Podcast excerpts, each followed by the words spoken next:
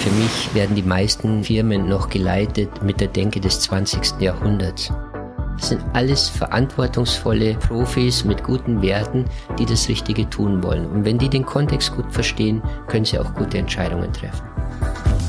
Bridging Perspectives, der Corporate Podcast. Wir bringen die Themen People, Transformation und Innovation zusammen. Mit unseren Gästen diskutieren wir darüber, wie wir Grenzen überwinden und Brücken bauen können, um Unternehmen und Mitarbeitende zukunftsfähig aufzustellen.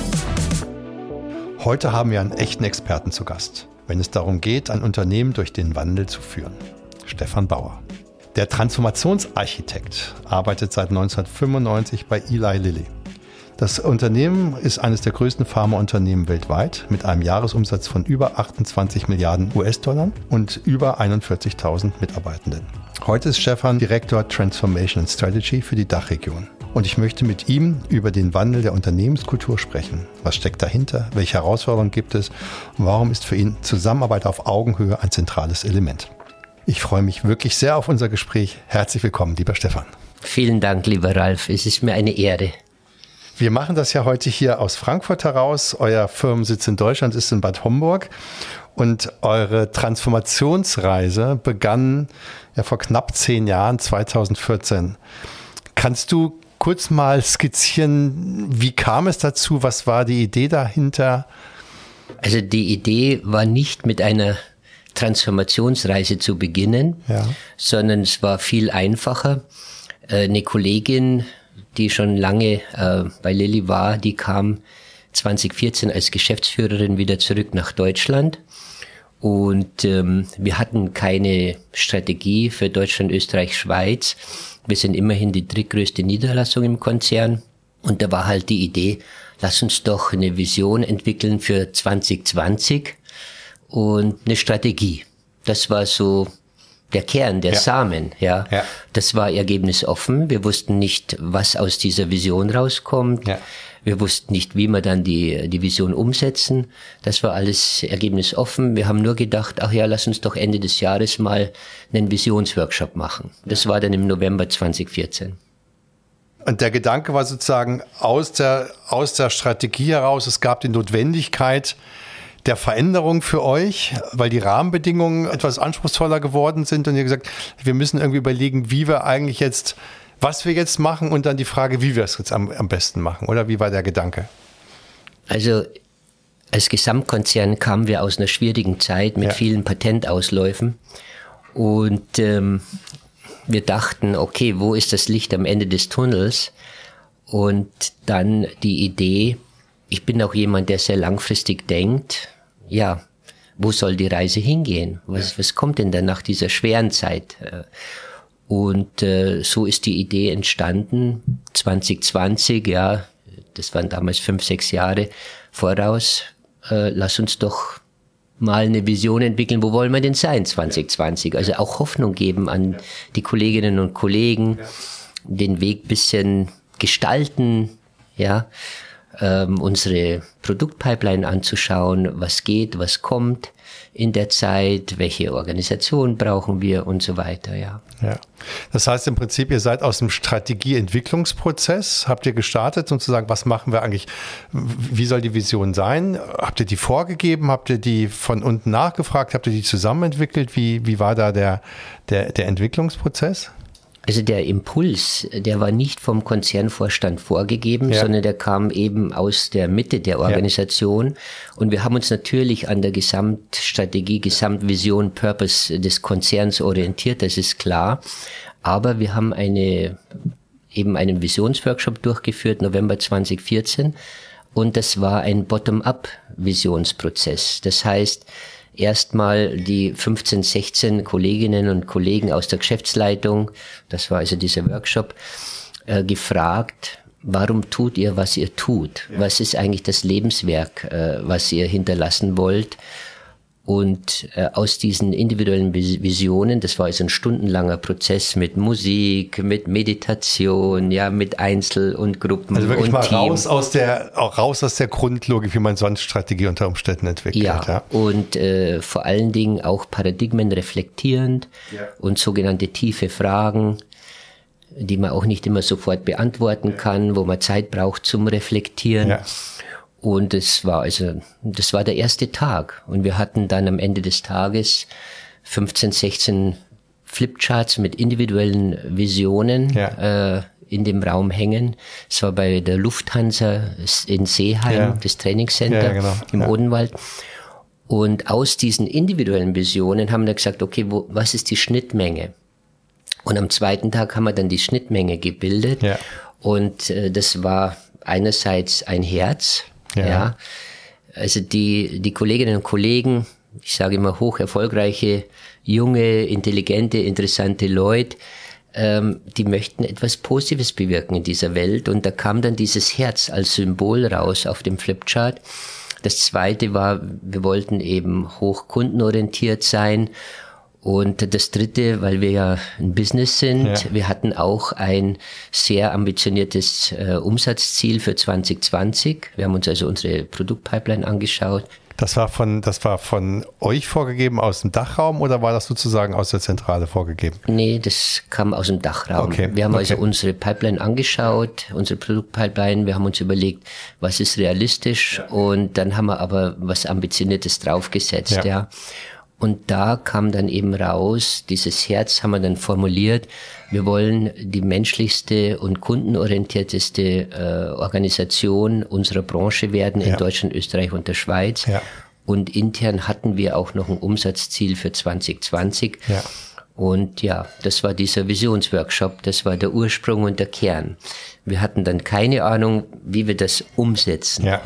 Ja, das heißt sozusagen, die, das ist ja das, das Spannende, dass ihr sowohl auf der einen Seite gesagt habt, hier wir haben ein hartes Umsatzziel, weil am Ende des Tages seid ihr auch eine Gesellschaft und ihr habt, ähm, ihr habt Shareholder und ihr habt Stakeholder und ihr müsst natürlich da in einer gewissen Form auch liefern.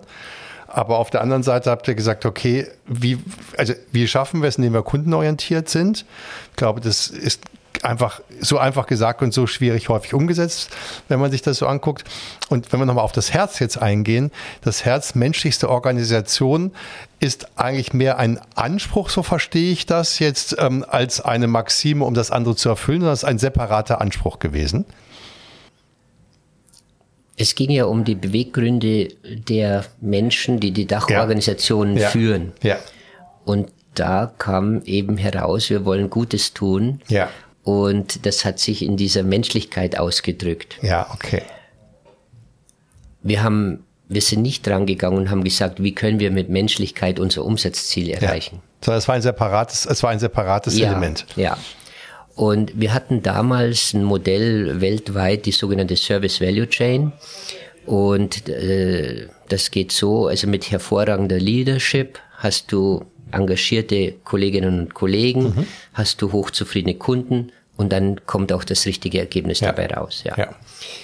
Was wir nicht wussten, ist, wenn du den Anspruch hast, das den man sowieso ohnehin nicht erfüllen kann, aber die, die menschlichste Organisation der Branche zu werden, ob und wie sich das auf zum Beispiel die, die äh, betriebswirtschaftlichen Ergebnisse auswirkt.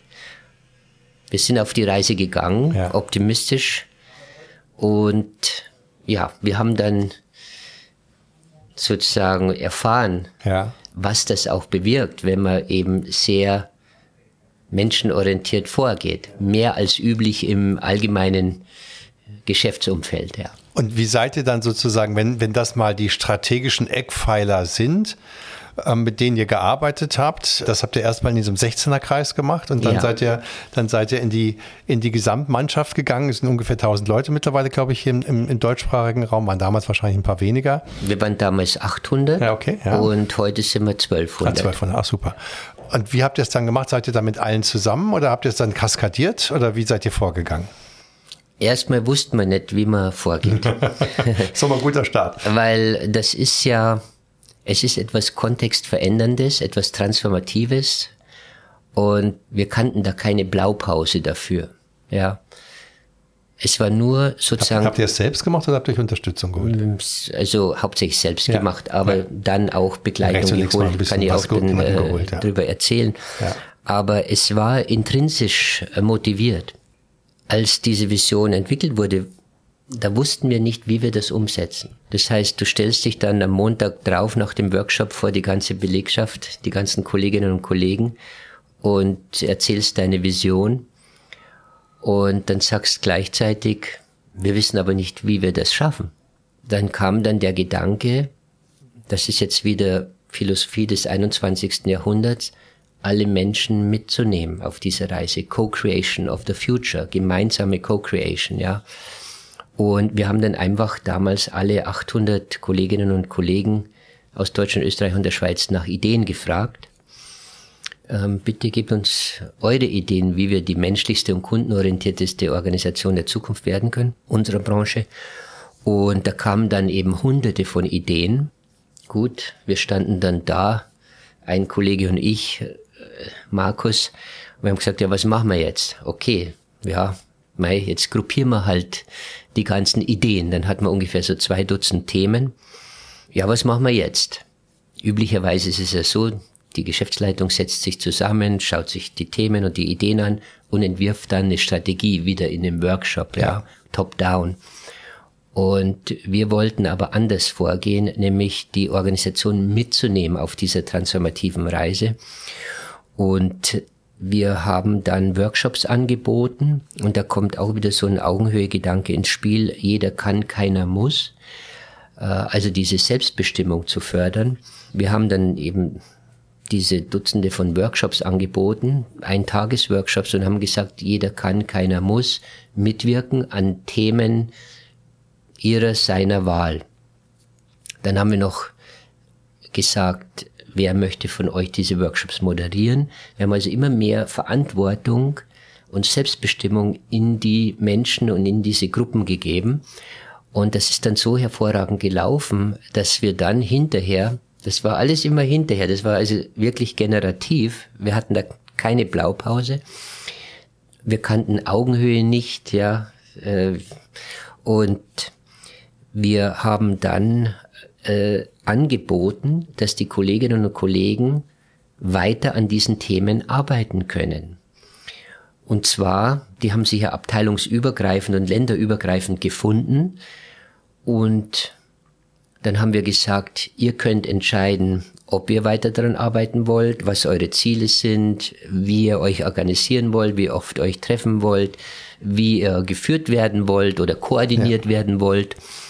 Und so ist dann, so sind dann unsere selbstorganisierten Teams entstanden. Und das habt ihr aber, war das, wie viel von dem, was du sagst, war jetzt noch dieser erste Workshop? Habt ihr in diesem ersten Workshop, wo ihr Ideen hattet, nachdem ihr gesagt habt, hey, wir möchten das gerne wissen, aber nicht wie und möchten es mit euch zusammen entwickeln? Habt ihr dann irgendwie eins, war das so eine Betriebsversammlung für eine Stunde oder habt ihr dann mit der, mit der Mannschaft so eine Workshop-Reihe über ein Vierteljahr gemacht? Um dann zu diesem Punkt zu kommen, wo du gerade, von dem du gerade sprichst? Also der erste Workshop war ja mit der Geschäftsleitung genau, der war von Dach. Ja, genau, der war vorab. Genau. Und da Bis kam die Vision da raus, raus. Da kam die Vision raus. Ja. Und die Vision haben wir kommuniziert. Ja. Und die haben wir kommuniziert, ich glaube, es war damals schriftlich, an die ganze Organisation, ja. an alle Kollegen. Und wir haben dann um Ideen gefragt, wie wir das realisieren können. Und dann haben wir eben die Ideen gruppiert. Ja. Dann haben wir Themenworkshops angeboten. Mhm. Und das war alles eben Schritt für Schritt. Ja, ja. das war Common Sense. Ja. ja. Und natürlich, was war unser Paradigma? Wir wollten die Menschen involvieren. Ja.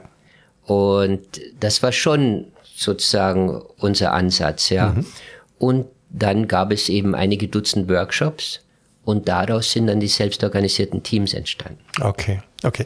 Das heißt, wenn wir sozusagen um die Umsetzung eurer Vision und der Eckpfeiler eurer Strategie, wenn man so, wenn man die drei Punkte, die du mal gesagt hast, als die drei Punkte mal wählt, habt ihr gesagt, okay, wir müssen, ähm, wir kommen aus dem Herzen heraus und der Grundgedanke dahinter, sehr viel Verantwortung eigentlich in die Teams zu geben und die Teams sollen sich sehr stark selbst organisieren, so wenig Hierarchie wie nötig, so viel Augenautonomie wie möglich. Ne? So, so interpretiere ich das jetzt mal. Darf ich das so richtig, gebe ich das so richtig wieder? Also wir, ähm, wir hatten oder wir haben auch heute noch, ich spreche immer von einer hybriden Organisation. Ja. Wir haben die klassische Hierarchie. Ja. Wir sind ja in einen weltweiten Konzern eingebunden und zusätzlich haben wir diese selbstorganisierten Teams. Das ist also zusätzlich, wo man sich neben seiner Kernarbeit engagieren kann in Themen seiner Wahl. Ja die allerdings im Rahmen der unserer Vision und Strategie sind. Das heißt, da fängt jetzt keiner an zu Gärtnern oder so, ja. ja. Allerdings ist es so, wir haben natürlich auch äh, eine große Nachhaltigkeitsgruppe und da ist eine Kollegin dabei, die züchtet auch Bienen auf dem Parkplatz und verkauft dann den Honig ja, innerhalb der Firma. Ja. Äh, auf dem Weg übrigens Thema Nachhaltigkeit, äh, da haben wir auch beim Besuch anderer innovativer, unkonventioneller, hocherfolgreicher Firmen die Gemeinwohlbilanz kennengelernt. Ich kannte das Wort vorher nicht und was das ist, also zu Beginn der Transformationsreise. Und heute sind wir die, die erste Pharmafirma, die eine Gemeinwohlbilanz hat. Ja, also das war Toll. auch ja. Teil dieses ganzen Prozesses. Ja. Das heißt, selbst organisiert, da waren wir so ein bisschen stehen geblieben. Ihr habt das Thema Augenhöhe, ist ja für dich eines der, der zentralen Begriffe. So habe ich das zumindest auch in der Recherche und auch in unserem Vorgespräch so gesehen. Kannst du noch ein bisschen was dazu sagen, was du ähm, unter Innovations-, Unternehmenskultur auf Augenhöhe meinst du, warum das so ein zentraler Baustein für dich ist? Ja.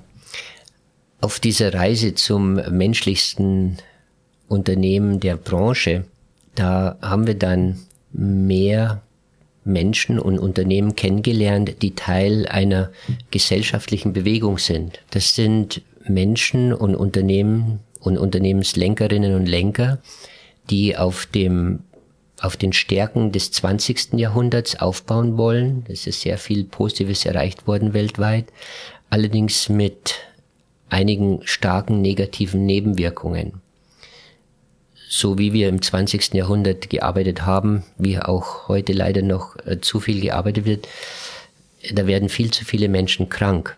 Sprich äh, Diabetes, Fettleibigkeit, äh, Depression, Krebs, Burnout und so weiter. Es gibt viel zu viele Krisen, ja. Und äh, wir haben natürlich nicht auf die Nachhaltigkeit geschaut. Das heißt, wie können wir im 21. Jahrhundert intelligenter leben und arbeiten? Menschlicher, äh, gesünder und nachhaltiger. Und da merkt man, dass äh, hier in, in Zentraleuropa, dass es immer mehr hochinnovative Organisationen, Unternehmen und auch Menschen gibt. Unter anderem damals 2014, 2015 kamen dann die sogenannten Augenhöhe-Filme. Und das sind drei Filme auf 45 Minuten, in der sechs Unternehmen vorgestellt werden, die hoch innovativ und hoch unkonventionell sind und die sozusagen äh, eine Augenhöhe-Kultur pflegen. Mhm. Und dann haben wir uns gedacht, wow, ja, die leben ja schon das, äh, was, was wir eigentlich sein möchten, ja. Und dann sind wir Teil dieser Bewegung geworden. Wir haben dann zum Beispiel diese Augenhöhe-Filme wir haben die Lizenz gekauft und wir haben die dann im Foyer gezeigt. Und auch da war wieder, jeder kann, keiner muss. Und ich glaube, wir hatten drei Filmabende mit hinterher Diskussion. Und wenn man so einen Augenhöhefilm sieht, jeder, jeder, sage jetzt mal normale Mensch, der sowas sieht, der sagt ja, so will ich auch arbeiten. Mhm. So will ich auch, dass mit mir umgegangen wird, ja. Und so will ich mich auch verwirklichen und mein Potenzial entfalten, mich einbringen, ja. Und so haben wir uns der Augenhöhebewegung angeschlossen, so sind wir Teil des Netzwerks äh, geworden. Dann haben wir, ich habe dieses Buch äh, gefunden von Frederic Laloux, Reinventing Organizations, die sogenannte Teal Network und so weiter. Dann sind wir auf innovative New Work Konferenzen gegangen und so weiter. Ein Teil unserer Strategie war, uns Inspiration extern zu holen. Ja. Und wir haben dann gesagt, wenn wir über Jahre uns entwickeln und wenn wir auch so eine Augenhöhe-Firma werden mit der Zeit, ein Aspekt des Erfolges ist, dass andere Menschen zu uns kommen wollen und schauen wollen, wie wir agieren, sozusagen, dass wir auch so eine Vorbildfirma werden, ja. Und so ist es dann auch gekommen. Wie, was sind denn die Elemente von, von Augenhöhe oder ne, wenn man, man sagt, was habt ihr verändert? Das geht ja alles in die in dieselbe Richtung hinein. Ähm, äh, wie wird man die menschlichste Organisation? Wie kann ich das Potenzial entfalten? Wie kann ich im Prinzip auch in einer Transformation mich so entwickeln, dass man auch schnelle Entscheidungswege hat, dass man vielleicht eine Fast Failure hat? Das sind ja alles auch die Elemente, die positiven Elemente, die dann sozusagen auch auf die anderen Ziele der, eurer eurer Vision einzahlen. Ja, wir hatten also verschiedene Aspekte. Wir haben dann auch eine Gruppe von Transformatorinnen und Transformatoren, die haben wir sozusagen zusammengeholt, ja, Change Agents und so unkonventionelle Kolleginnen und Kollegen, die haben dann ein White Paper entwickelt, ja. äh, ein Augenhöhe White Paper. Und da geht es zum Beispiel um mehr Selbstbestimmtheit, also weniger fremdbestimmt und mehr selbstbestimmt. Da geht es darum, mehr Verantwortung zu übernehmen. Da geht es darum, äh, in Entscheidungen, die einen betreffen, eingebunden zu sein. Mhm. Da geht es um gemeinsame Zukunftsgestaltung, ja. ja. Und äh, da geht es um Selbstorganisation. Deswegen auch äh, unter anderem selbstorganisierte Teams, dass ja. man äh, die entwickeln kann. Man kann die aufbauen, man kann sich selbstorganisierten Teams anschließen, ja. Und äh, das ist alles Teil von Augenhöhe, so wie wir das betrachten. Ja. ja. Wenn man, äh, vielleicht können wir zwei Ebenen unterscheiden. Ich würde einmal, wie kommt man dahin? Das ist eine Sache, die, die ich gleich gerne nochmal nachfragen würde. Die andere ist, was bedeutet das konkret? Also nehmen wir mal nehmen wir Vertrieb, also nehmen wir mal irgendwie einen Bereich beispielsweise. Was würde, was heißt im Vertrieb jetzt Selbstbestimmung? Was heißt Einfluss auf Entscheidungen zu nehmen? Ähm, was heißt, sagen wir mal, ähm, Entscheidungswillen auch nach, auch in die Teams hineinzugeben im Vergleich zu, zu vielleicht für früher oder zu klassischen Methoden oder Organisationsformen? Ja, also vielleicht mit das Innovativste, was sich daraus entwickelt hat, war, dass sich einige Vertriebskolleginnen und Kollegen zusammengetan haben und ein selbstorganisiertes Team entwickelt haben, Vertrieb der Zukunft. Nur als Beispiel. Ja. Ja. Und die haben sich dann oder jeden Monat äh, getroffen, um die den Vertrieb der Zukunft zu besprechen. Wie wandelt sich Vertrieb äh, äh, im Gesundheitswesen und was bedeutet das für Sie? Also Zukunftsdenkerinnen und Zukunftsdenker, ja. die sich damit befassen. Ja. Das ist nur ja. ein Beispiel, ja. Ja. Und in dem Tages, in der Tagesarbeit hat sich, kann auch ein anderer Bereich sein, aber wie, wie hat sich sozusagen in einem Bereich das verändert im Vergleich zu, zu vor 2014, wenn man es mit heute jetzt vergleicht? Ich sage jetzt mal, das Wichtigste ist, dass die Kolleginnen und Kollegen, dass wir selbstbestimmter arbeiten können. Zum Beispiel früher war es ja so, denke des 20. Jahrhunderts, wenn du Finanzanalyst warst, dann war das deine Tagesaufgabe. Ja. Und du konntest zum Beispiel nur an anderen Projekten mitarbeiten, wenn dann die Geschäftsleitung gesagt hat, ah, das ist jetzt ein Talent, die Person, die binden wir mal ein in dieses Sonderprojekt. Das ist 20. Jahrhundert. Und heute ist es so, dass du nicht mehr hundertprozentig an deine Kernaufgabe gebunden bist. Jeder von uns ist verantwortungsvoll, sonst würde das nicht äh, funktionieren. Und natürlich, wir haben alle unsere Kernaufgabe, aber ich kann auch selbstbestimmt mich in selbstorganisierten Teams engagieren ja. und da mitgestalten, und zwar in selbstorganisierten Teams meiner Wahl.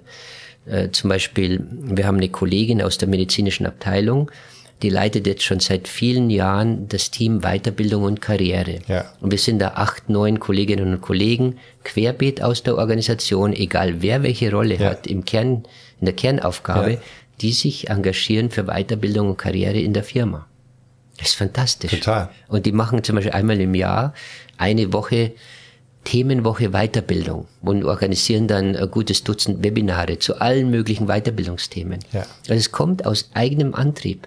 Ja. Das heißt, es ist ein eher rollenbasiertes Arbeiten. Es ist ein rollenbasiertes habt, ne? Arbeiten. Und wie geht ihr damit, also wenn ein, wenn, sagen wir mal, ich nehme, bleib mal Vertrieb, ja. ähm, ähm, hat man dann, darf man dann sagen, was weiß ich, zu 70 Prozent musst du deine Kernaufgabe Vertrieb machen oder 60 Prozent und 40 Prozent kannst du dich in anderen Projekten, die entweder schon da sind oder du kannst ein Projekt beantragen, weil du es für wichtig hältst, irgendwo in einem Gremium.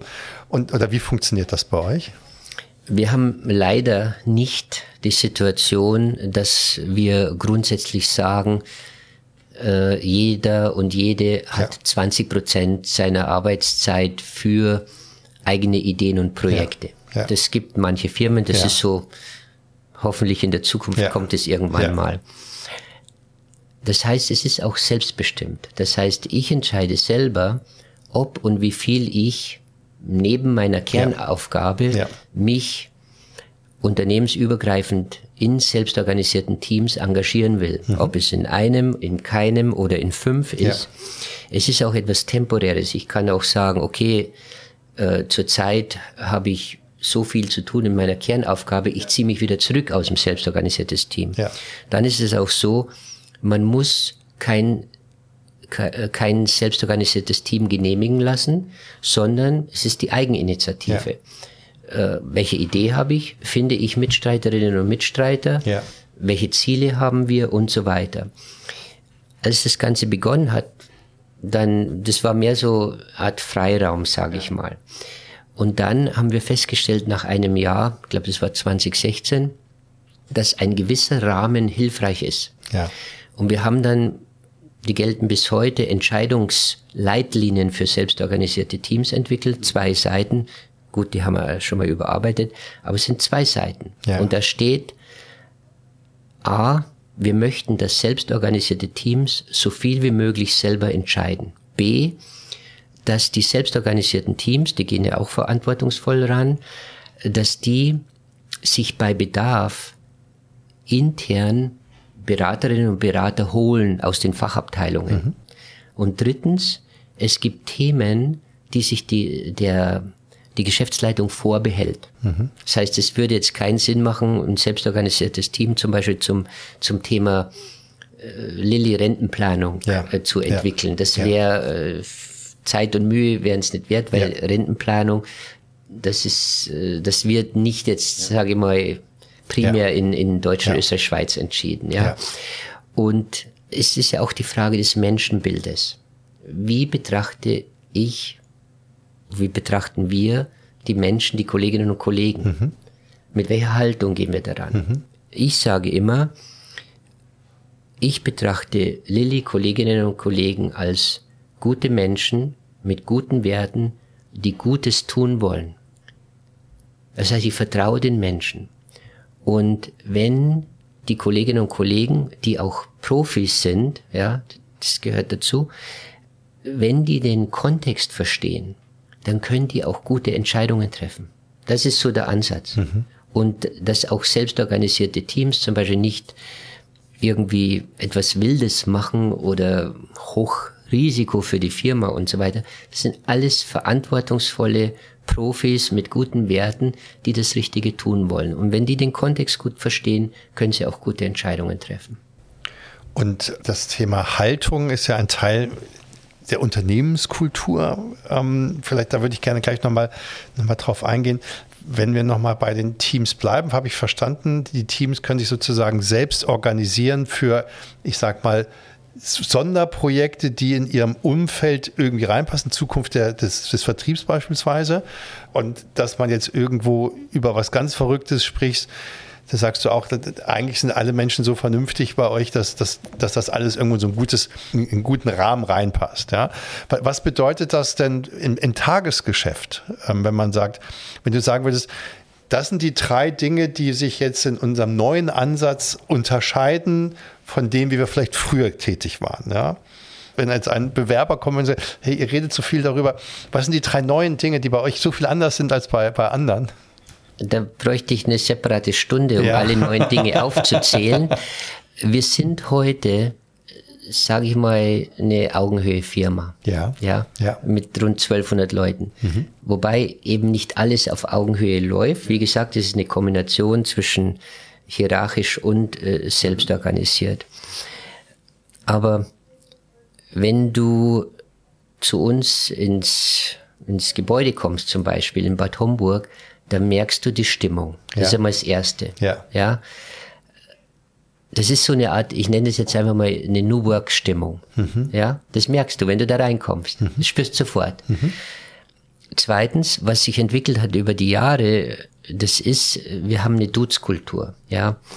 Wir haben uns schon vor Jahren mit dem Vornamen angesprochen, viele auch per Du. Mhm. Und heute ist es per Du. Ja. Und beispielsweise Bewerberinnen, Bewerber, also heute sage ich ja, wir bewerben uns bei ja. den Menschen, nicht ja. umgekehrt. Ja. Und wir, wir sagen dann in, in diesen gemeinsamen Gesprächen, dass bei uns eben eine Duzkultur herrscht und ob wir uns jetzt auch in diesem Gespräch duzen mhm. können. Ja. Machen wir auch. Ja. ja. ja. Und das ist nur ein Beispiel. Das ist aber für New Work Firmen ist das Usus. Klar. Für Konzerne nicht. Ja, zumindest ähm, wenn sie nicht amerikanisch geprägt sind. Auch in amerikanischen Konzernen, also in Deutschland, das war bei uns auch oft so, ähm, dass wir oft Vorname und Sie. Ja, genau. Das ist ja, aber historisch. bei den Vornamen schon mal gewählt. Vornamen, ne? ja. ja, ja. Und äh, dann gab es aber manche, die hat man auch mit Herr Doktor sowieso angesprochen. Ja, ja, ja, ja. Das äh, kenne ich auch, auch so, ja. in, in, in, den 90er Jahren und so, ja. Ja, Diese Selbstgestaltungsmöglichkeit, ich gebe dir noch ein Beispiel. Ähm, Trainees, äh, die haben letztes Jahr an einem Entwicklungsprogramm gearbeitet, eine Woche. Ja. Und Thema war Scrum. Scrum, agile Methode. Überlegt euch doch bitte mal, ob Scrum nicht was für uns wäre. Ja. ja. Und äh, die haben es analysiert, hin und her, Vor- und Nachteile, wie man es nützen kann, haben dann äh, dem Geschäftsleitungsteam präsentiert und haben dann selber Scrum-Projekte Scrum ja. äh, gestartet ja. und haben jetzt eine selbstorganisierte Gruppe, ein selbstorganisiertes Team gestartet, Scrum, und haben jetzt ein äh, ein Training, das war jetzt letzte Woche, drei Tage äh, Ausbildung, ich glaube es waren 15 Scrum Masterinnen und Master, ja, ja nur als Beispiel. Ja. ja. Ähm, in dem Zusammenhang Scrum und OKR, OKR haben wir auch eingeführt, Objective Key Results als agile Methode.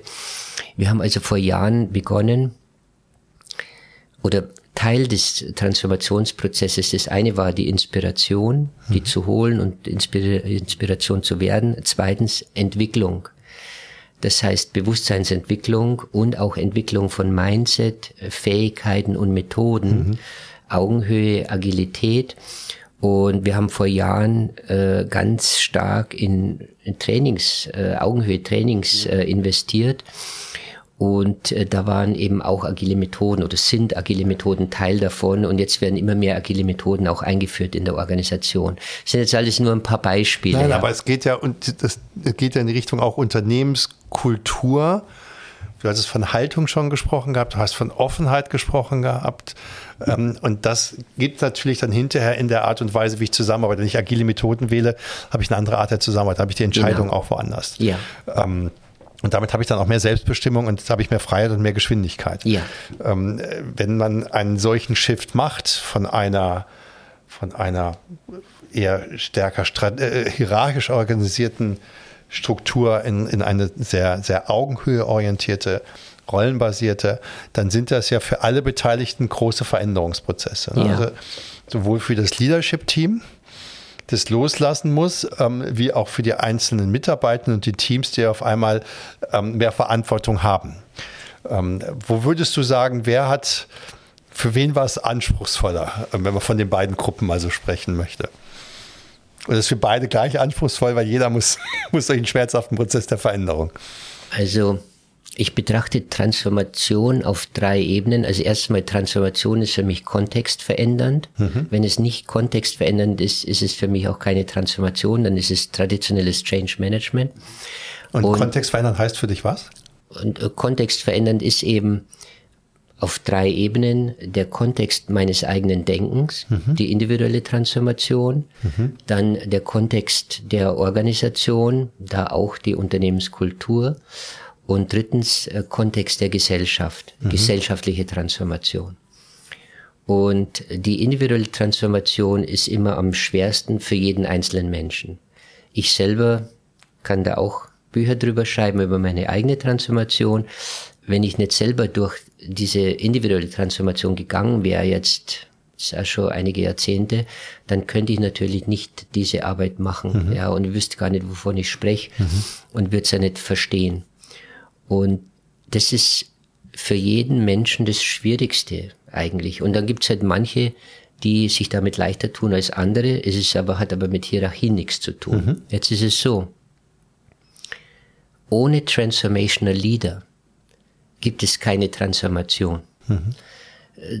Transformation, wenn du heute das Tagesgeschäft und die Zukunft aufbauen willst. Du musst also mit einem Bein in dem einen in der einen äh, Aktivität stehen, in dem einen Kontext und mit dem anderen Bein im anderen Kontext. Das ist ein Dilemma. Und dieses, dieses transformatorische Denken, da geht es also nicht nur darum, Probleme zu lösen, sondern auch Dilemmata zu lösen. Mit unkonventionellem Denken, mit integrativem Denken, äh, mit unkonventionellen Methoden. Und äh, da brauchst du Transformational Leaders. Und unsere Reise hat ja begonnen mit einer neuen Geschäftsführerin, damals 2014 mit Simone Thompson. Mhm. Die ist ein Transformational Leader. Mhm. Ja. Okay. Ähm, wenn wir noch einmal ganz kurz zurückgehen auf das Thema individuelles, äh, die individuelle Transformation und hierarchieunabhängig, das glaube ich auch. Ähm, ähm, was sind sozusagen die Veränderungen, die in einem Menschen oder was ist die Auseinandersetzung, wenn du sagst, auch jetzt, du sagst, du hast dich verändert, verändern, äh, verändern dürfen müssen, ähm, können. Ja, das ist ja auch wichtig. Was waren so die Punkte, wo du sagst, das ist vielleicht auch der, der wichtigste Knackpunkt von neben dem Transformational Leadership, weil nur wenn die Menschen mitmachen, kann es ja funktionieren, nicht? Ja. Also einer unserer Haupttransformationswege war oder Hebel äh, die Entwicklung der Menschen. Und diese Entwicklung, diese Bewusstseinsentwicklung, jahrelanger Prozess, äh, da war das Leadership-Team oder ist das Leadership-Team im Mittelpunkt. Dann die gesamte Führungskolleginnen und Kollegen. Ja, morgen haben wir wieder einen halbtägigen Workshop mit allen. Und dann die gesamte, die gesamte Organisation. Ja. Jetzt gehen wir mal davon aus, diese Menschen, das sind erfolgreiche Menschen, die ihre Paradigmen haben sie bisher überwiegend erfolgreich durch das Leben geleitet. Und jetzt ändert sich aber der gesamt, gesamtgesellschaftliche Kontext. Die Welt wird immer komplexer, Digitalisierung globaler, äh, immer mehr globale Herausforderungen, Klimaveränderung und so weiter. Das heißt, die, die, auch die externen Rahmenbedingungen ändern sich für jeden Menschen auf diesem Planeten.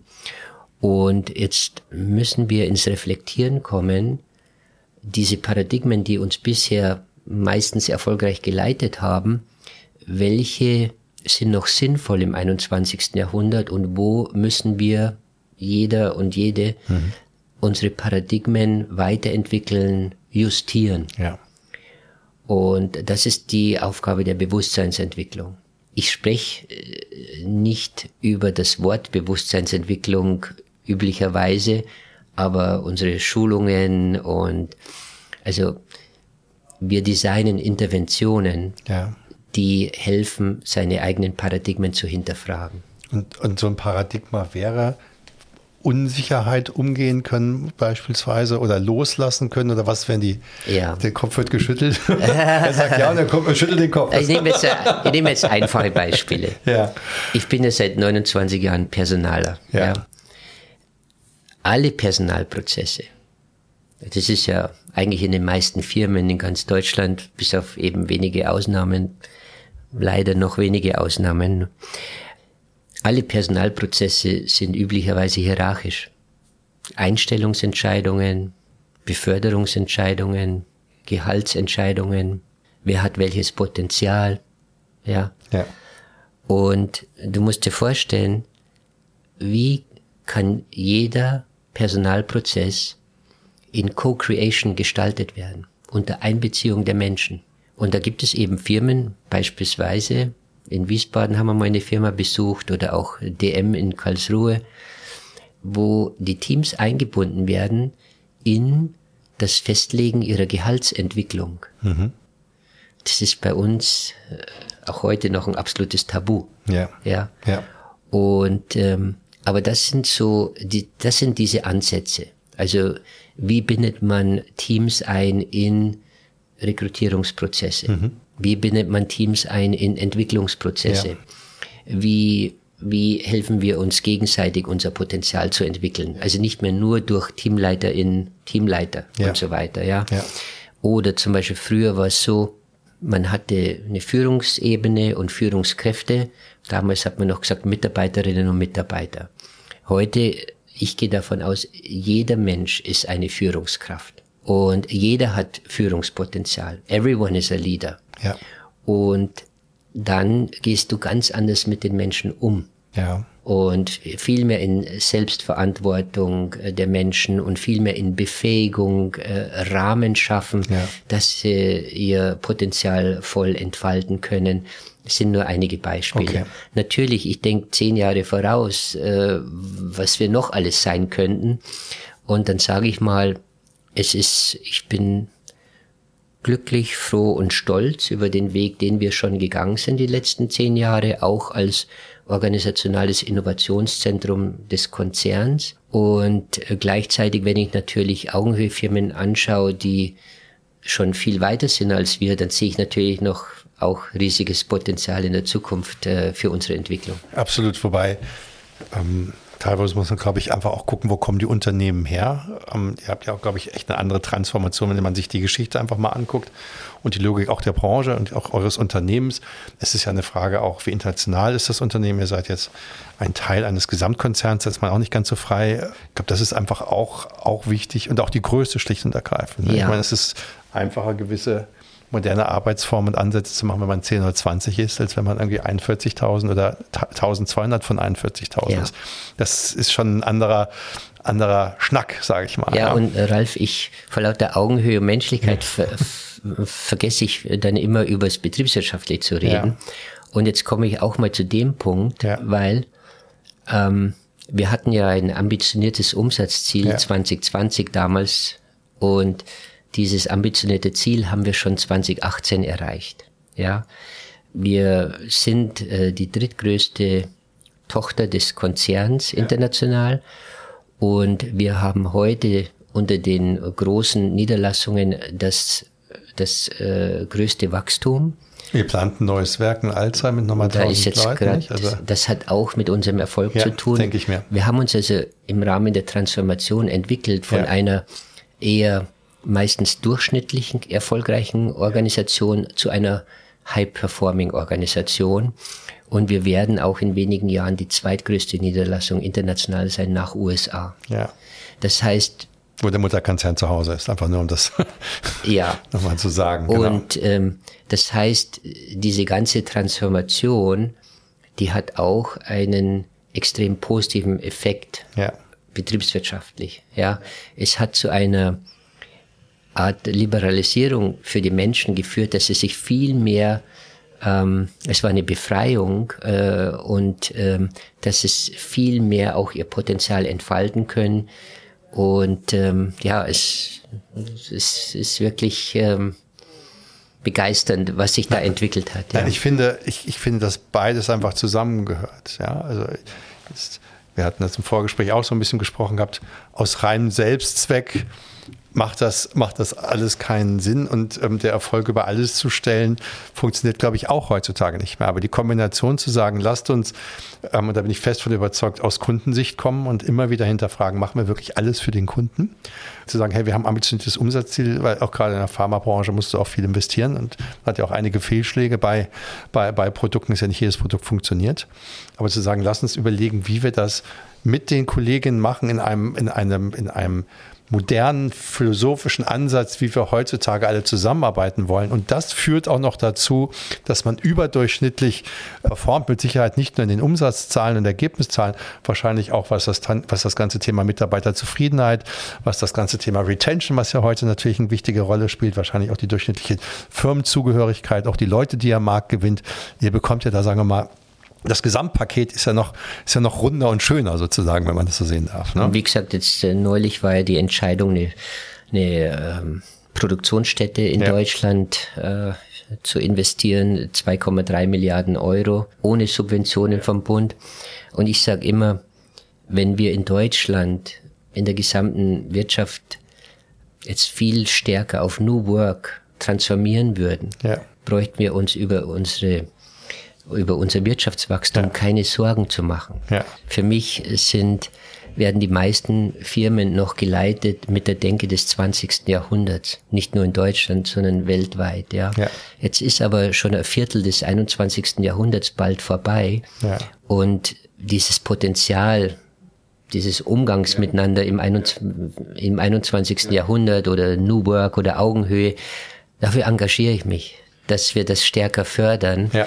Und deswegen auch bin ich sehr dankbar, jetzt hier von dir eingeladen äh, worden zu sein oder dann auch externe Präsentationen und so weiter, dass wir die Innovationskultur fördern, die, die neue Art zu arbeiten. Ich wünschte mir, dass es einen Innovationsbeirat für New Work äh, gäbe, der am Wirtschaftsministerium angedockt wäre. Ja, es ist ein riesiges ungenutztes Potenzial, was wir hier haben äh, in diesem Land und auch überhaupt international.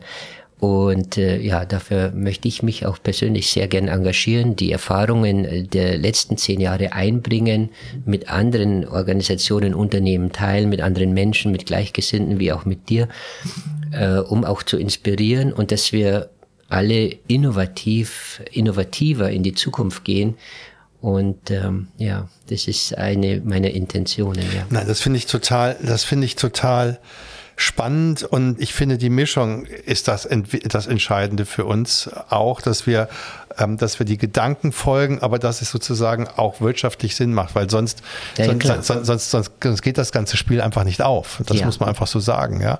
Und was ich jetzt sozusagen gelernt habe, auch nochmal durch das Gespräch mit dir, ist, ähm, ich glaube, es ist ein langer Prozess. Man muss sich darauf einstellen, dass es ein langer, auch ein steiniger Prozess ist. Ich kriege zumindest jetzt ein Nicken hier gerade. Also steinig, ich würde es nicht steinig okay, bezeichnen. Okay, spannend. Okay, du hast immer, du hast gesagt, viel Schmerzen auch dabei. Das hätte ich mit steinig gesehen. Das, also Transformation, ja.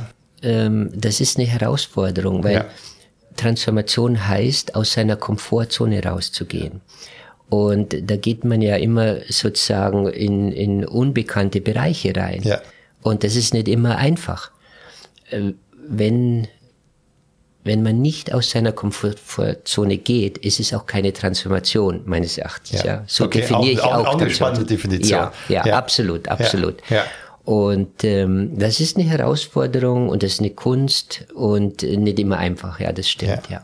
Also das meinte ich, das meinte ich damit. Ich finde es auch, also die Länge, glaube ich, auch zu wissen, dass man muss raus aus der Komfortzone und egal, ob man Sport treibt oder ob man, ob man irgendwie zu neuer sagt, ich verzichte auf Rauchen oder auf, auf Süßigkeit oder irgendwas, ist immer raus, ist immer nicht ganz, ist ganz ohne, aber es lohnt sich. Und ich finde es toll, dass ihr einfach angefangen habt das finde ich sehr beeindruckend. Ich glaube, das ist dann schon auch der alte, der alte Gedankengang, du musst halt den ersten Schritt gehen. Und ich finde es auch gut zu sagen, eine Reise, ich hab, weiß noch nicht alles. Ich habe irgendwie in meinem Leben gelernt, dass ziemlich viel sich auch lösen lässt, wenn man einfach mit gesundem Menschenverstand mal losläuft. Und, und so habe ich auch das Gefühl bei euch. Natürlich holt man sich rechts und links Rat und man braucht jemanden und es wäre vermessen zu sagen, man weiß alles, aber man kommt mit gesundem Menschenverstand, finde ich, auch ganz schön weit im Leben. Ja, jetzt ist nur so. Also ich bin auch für gesunden Menschenverstand, setze ich jetzt den gesunden Menschenverstand ein nach einer betriebswirtschaftlichen Denke und Führungsphilosophie des 20. Jahrhunderts oder setze ich den gesunden Menschenverstand ein für eine Führungsphilosophie des 21. Jahrhunderts? Und da kennst du meine Präferenz. Absolut. Ich meine, ich bezog es darauf, mit einem gesunden Menschenverstand zu sagen, ihr seid ja, ihr seid losgelaufen. Ja. Ähm, und habt gesagt, ihr wisst noch nicht alles, ähm, aber äh, wir fangen jetzt einfach mal an und wir, wir fragen mal die Kolleginnen, also wir stellen uns erstmal hin und sagen, wir wissen es nicht. Das ist schon mal, das ist ja auch schon mal Philosophie des 21. Jahrhunderts. Ähm, und dann, ich frage mal die anderen und entwickeln wir es Stück für Stück. Das meine ich mit gesundem Menschenverstand. Ja, absolut. Und einfach mal loslaufen und losgehen. Ja. Das meinte ich damit. Und wir haben, also, unsere drei Stränge äh, der, der Entwicklung. Das eine war Inspiration holen. Ja. Das zweite war Entwicklung und das dritte war Governance und Selbstorganisation. Ja. Und bei der Inspiration, da haben wir eben mit dem Leadership-Team alle sechs Monate Augenhöhe Firmen besucht. Ja. Und mit diesen unkonventionellen, hocherfolgreichen Methoden. Ja. Und das hilft natürlich der Reflexion der eigenen Paradigmen. Ja. Ach, das geht ja auch. Ja. Und man muss das nicht immer nachmachen, sozusagen Best Practice und so, wie, wie es noch im, im letzten Jahrhundert war, sondern man äh, holt sich Inspiration Man sieht, dass es mit unkonventionellen Methoden auch hoch erfolgreich sein kann. Und wir haben dann immer nach diesen das war immer so der erste Tag, als wir so eine Firma besucht haben, und dann am zweiten Tag Strategieentwicklung, transformative Leadership Development und so weiter. Und dann eben unsere eigene Strategie immer wieder weiterentwickelt. Wie gesagt, äh, inklusive Gemeinwohlbilanz und vielen weiteren positiven Impact. Natürlich, es geht immer um Patientinnen und Patienten. Ja. Wir wollen den Menschen helfen wenn jemand äh, krank ist und wenn unsere Medikamente äh, die richtigen sind, ja. dann wollen wir gern, ja. dass die Menschen damit auch wieder gesund werden. Das ist unser unser Sinn und Zweck der Firma. Jetzt müssen wir leider zum Schluss kommen und ich hätte noch viele, viele Fragen. Was haben wir befürchtet, als wir, als wir im Vorgespräch so saßen, dass wir nur einen Teil anreißen können? Ihr habt ja im Prinzip jetzt, ihr seid ja auf dem zweiten Teil eurer Reise, wo ihr jetzt, wo ihr jetzt weitergehen wollt. Da, da müssen wir vielleicht einfach noch ein anderes andere, Mal darüber sprechen. Das kriegen wir leider einfach nicht unter heute alles. Aber wenn du eine Botschaft geben wollen würdest? Und ich sage jetzt mal bewusst in Richtung des Leadership-Teams und eine Botschaft in Richtung der Mitarbeitenden. Ja, weil ich glaube, es ist ja so die Gesamt- oder du sagst an das Individuum, das hast du ja vorhin auch mal, die eben hast du ja auch mal gewählt. Welche Botschaft würdest du gerne mitgeben im Sinne der transformativen Reise zu einer besseren Organisation? Ich würde allen Konzernvorständen und äh, Geschäftsleitungsteams empfehlen, in Richtung New Work zu gehen. Ja, diese Transformation einzuleiten. Mhm. Das sehe ich noch viel zu wenig. Das zweite ist, jedem Menschen würde ich empfehlen, sich auf einen individuellen transformativen Prozess einzulassen, auf den Weg zu begeben, Gleichgesinnte zu suchen und die individuelle und organisatorische und gesellschaftliche Transformation mitzugehen, mitzugestalten, mitzuentwickeln. Das ist für mich aktiv. Aktiv, mhm. das ist die Herausforderung dieses Jahrhunderts. Wir können nur auch weltweit gemeinsam durch die hohe Komplexität diese, diese Herausforderungen meistern. Wir müssen zusammenarbeiten, wir müssen zusammenhalten wir müssen uns gegenseitig fördern, unterstützen und äh, alle gemeinsam auch mit auf diesen Weg gehen. Das wären meine Botschaften, das wäre mein Wunsch, ja. Super. Wir müssen leider zum Schluss kommen. Ich ähm, möchte mich nochmal ganz herzlich bei dir bedanken und ich möchte mich auch dafür bedanken, dass dass du so lange durchgehalten hast, weil wenn man sozusagen das zehn Jahre lang macht, das ist schon eine große Leistung. Ich glaube, dann kommt der Erfolg auch mit der Zeit. Das geht nicht ganz so schnell und von daher finde ich das super. Und ganz herzlichen Dank, dass du deine Gedanken auch mit uns geteilt hast. Ich danke dir, Ralf, für die Einladung und ja auch fürs Interesse. Ich hoffe, dass viele inspiriert sind. Ich würde mich freuen. Also mich hat es sehr inspiriert. Vielen Dank. Herzlichen Dank. Danke.